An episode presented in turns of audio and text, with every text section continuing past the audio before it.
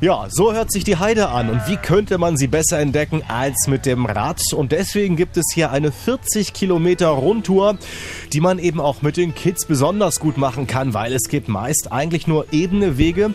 Nur einmal, da geht's ein bisschen hoch, denn wir fahren dann über den 86 Meter hohen Zitronenberg. Hört sich schon lecker an.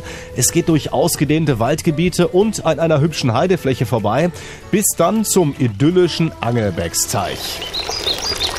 Und hier ist dann mal Zeit für ein schönes Picknick.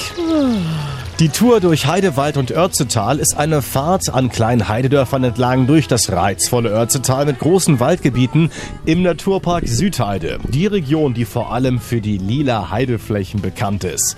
Ein Stück Niedersachsen, das man gesehen haben muss, und zwar am besten mit dem Fahrrad. Der Startpunkt ist dann in Hermannsburg.